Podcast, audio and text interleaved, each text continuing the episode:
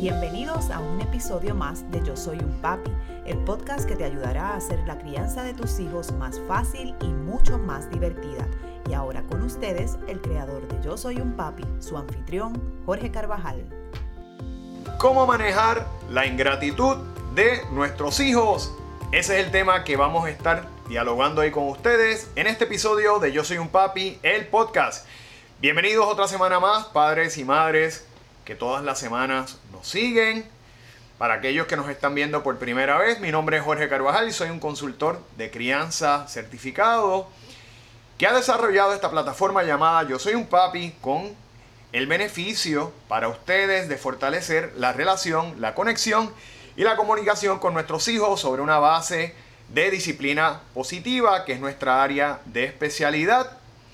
Y antes de ir al tema de hoy, les invito a que se suscriban a nuestro canal de YouTube o a este episodio y que también opriman el icono de la campana para que puedan recibir todas las semanas notificaciones con cada episodio de forma tal que no se pierdan ninguna más porque esta información, todo este contenido que desarrollamos para ustedes le va a ser de mucha utilidad y no le cuesta absolutamente nada. Así que vamos a empezar con el tema de hoy. Lo traigo porque precisamente durante esta semana una madre un poco frustrada, ¿verdad? Después del Día de las Madres me escribió diciéndome que se siente muy frustrada porque percibe, ¿verdad? Siente ingratitud de sus hijos. Es una madre muy abnegada, entregada, que lucha por ellos cada día, que trabaja cada día fuertemente por desarrollar a sus hijos. Tiene dos adolescentes eh, y uno pequeño. Sin embargo, pues siente que ese día de las madres, pues nuestros, los hijos, ¿verdad? Sus hijos, en lugar de compartir con ella, expresarle el cariño, el amor, se encerraron en sus cuartos, estaban distantes, aislados y no fue ese, en verdad, y no fue ese deseo de compartir que ella hubiese querido. Yo les tengo que decir que eso es algo que puede pasar y que tenemos que evaluar, ¿verdad? Desde una perspectiva, ¿verdad? Como decimos, con, eh, con mente fría. Vamos a empezar porque en la adolescencia es normal que nuestros niños creen distanciamiento con nosotros. Recuerden que cuando llegan a la adolescencia, esa etapa, empiezan ¿verdad? esos cambios biológicos en esos cerebritos. Por otro lado, tenemos una inyección de hormonas que sin lugar a duda transforma, puede ¿verdad? transformar esa conducta, ese comportamiento de nuestros hijos. Eh, y como parte de esos cambios, ellos van a comenzar a querer ser más independientes, a tener más libertad de pensamiento, criterio propio. Y es algo, ¿verdad? Típico de este periodo por el cual todos pasamos. Eh, ya nuestros niños se distancian, ya no los podemos abrazar como lo hacíamos cuando eran más pequeños. Eh, muchas veces ustedes van a percatarse que incluso y me pasa a mí con los míos que, sobre todo ya los más grandecitos, te piden, mira papá, este, por favor, o mira mamá, por favor, no me, no me hagas esas expresiones de cariño delante de mis amigos porque me hacen sentir mal, me da vergüenza.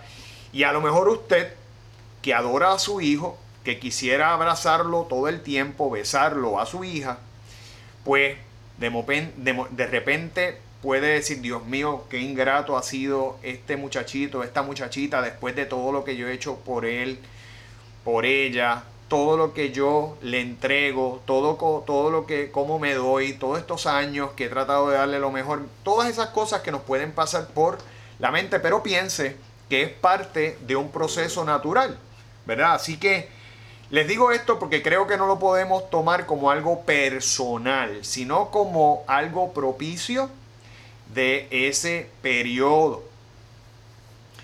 Eh, y tenemos que entender que eventualmente, según van creciendo y llegan a la adultez, pues mire, todo eso cambia. Y va a ver que eventualmente ellos van a querer y se van a sentir bien compartiendo más con nosotros, teniendo esos diálogos, esas interacciones, porque como que nuevamente cambian, el cerebro llega, ¿verdad?, a estabilizarse, empiezan a madurar y como todos, ¿verdad?, los seres humanos evolucionamos y empezamos a ver las cosas desde otra, desde otra óptica, desde otra perspectiva. Y eso es parte de lo que le pasa también a nuestros hijos. Así que si usted siente esa, esa sensación de, de, de falta de aprecio, de ingratitud, pues no lo tome personal. Es parte de un proceso. No obstante,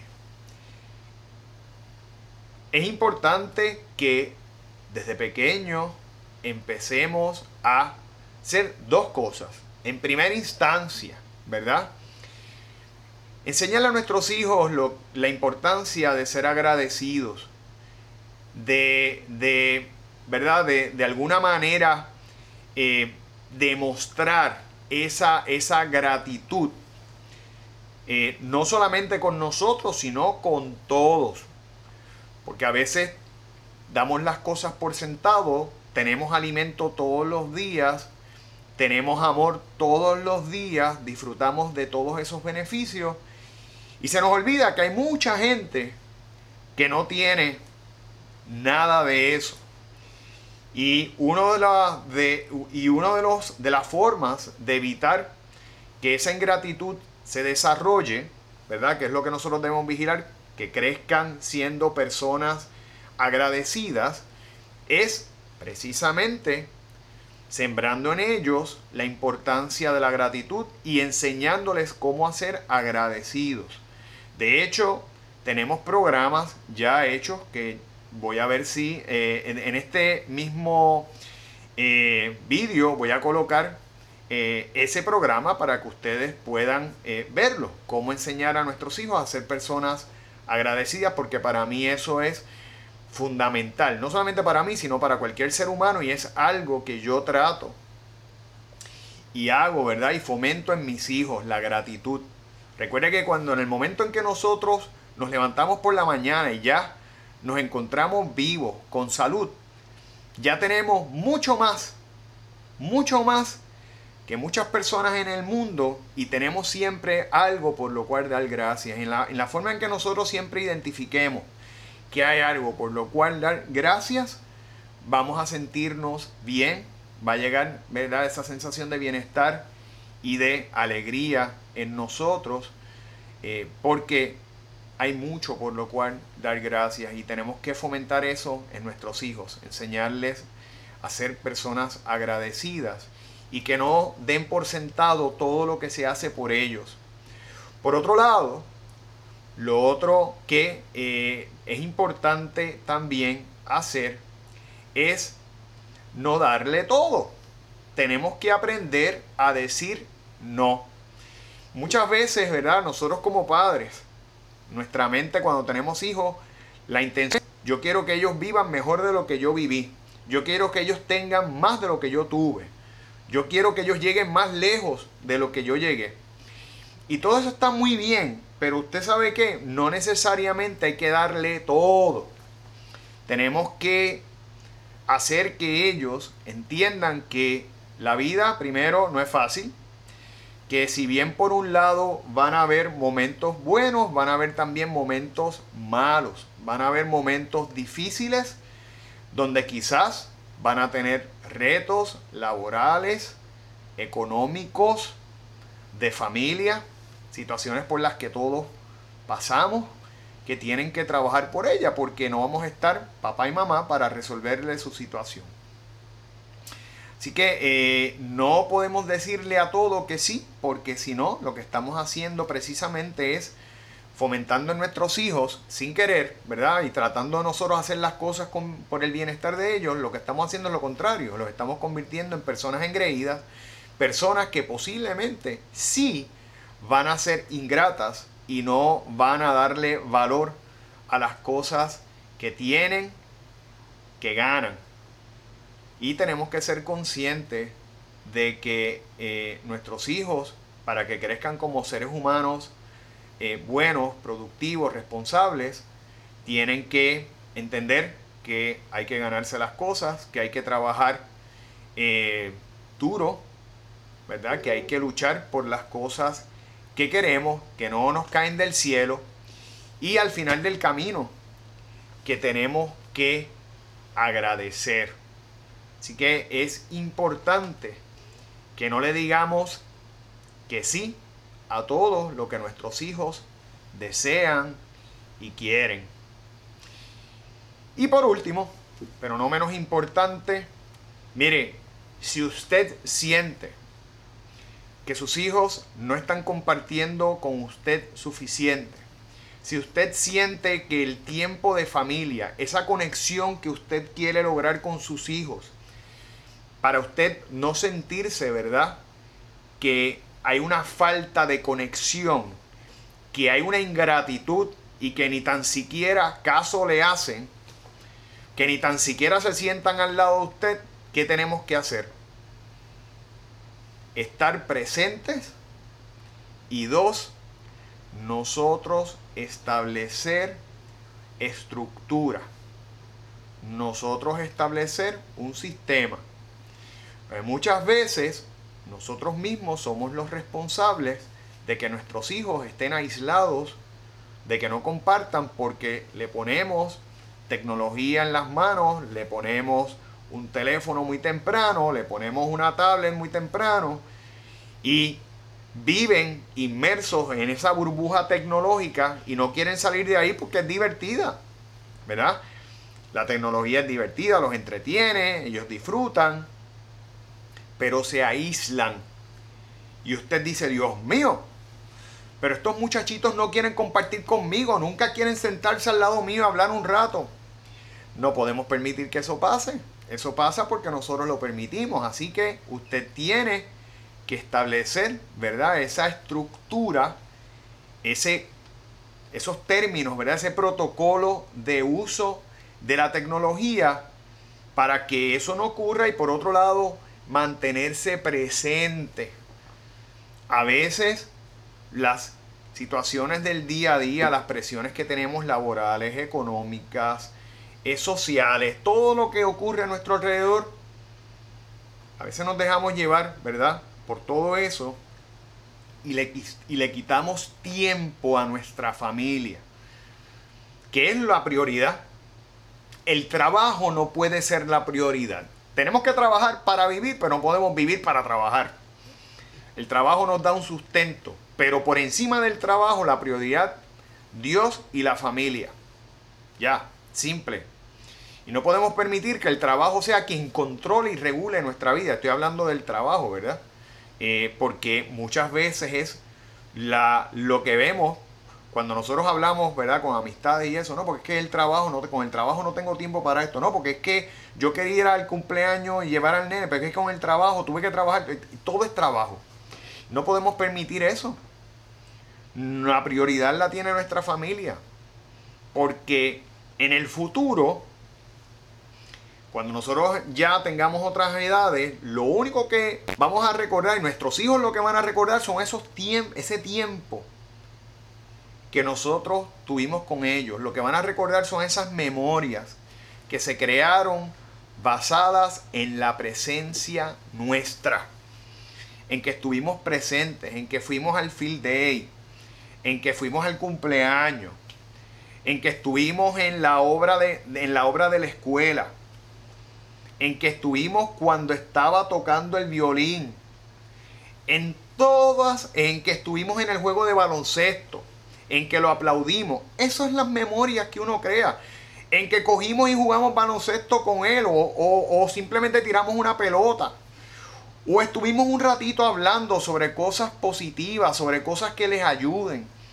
Eso al final del camino es lo que nuestros hijos van a recordar. Y es nuestra responsabilidad trabajar y fomentar eso.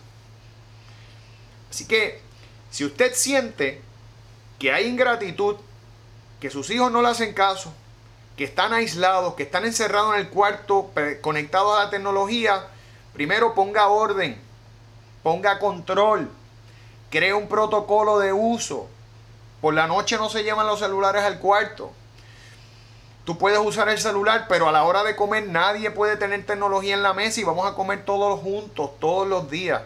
Y por otro lado, hágase presente que el trabajo no sea una, un pretexto para no estar con sus hijos, para no estar con su familia, porque al final del camino esa es lo más importante de todo. La familia es la esencia, es la base de la sociedad, es lo que nos da sentido y es por lo cual nosotros luchamos y es por lo cual nosotros existimos. Sin familia no, hubiésemos, estado, no hubiésemos estado aquí, ¿verdad? Así que tenemos que trabajar por ello. Vamos a tomar cartas en el asunto, vamos a provocar que se dé interacción con nuestros hijos. Y miren, si están creciendo, están en la adolescencia, no lo tome personal. Simplemente vamos a fomentar que haya interacción. Vamos a hacer, ¿verdad? Todos, todos estos consejos que les he dado para que se pueda dar esa relación, esa conexión y a largo plazo nuestros hijos y usted como padre o como madre puedan mantener ese vínculo emocional por siempre. Eso es, ¿verdad? Eh, los consejos que tengo para hoy. Y yo espero que esa madre que me está escuchando, a la cual le estoy dedicando este episodio, pueda aplicar algunas de estas cosas, algunas de estas estrategias, porque definitivamente no queremos que se sienta así. Y por otro lado, no queremos que se pierda conexión emocional, ese vínculo de afectivo con nuestros hijos. Así que vamos a trabajar, vamos a trabajar por ello. Y antes de concluir el episodio hoy, les invito a que si este episodio le fue de su agrado, pues mire, puede dejar una reseña y que se suscriba, como dije al principio, tanto a nuestro canal de YouTube como a nuestro podcast, que puede verlo a través de Spotify, iTunes o Google Podcast, entre otros canales. También pueden visitar nuestras redes sociales bajo Yo Soy un Papi PR, donde todos los días llevamos contenido de utilidad para usted, padre y madre que nos escucha. Y también puede visitar nuestra plataforma bajo yo soy un papi.com donde va a haber una cantidad de contenido sustancial para el bienestar de usted y de su familia. Así que les agradezco su sintonía y espero verlos en la próxima edición de Yo Soy un Papi, el podcast. Hasta la próxima.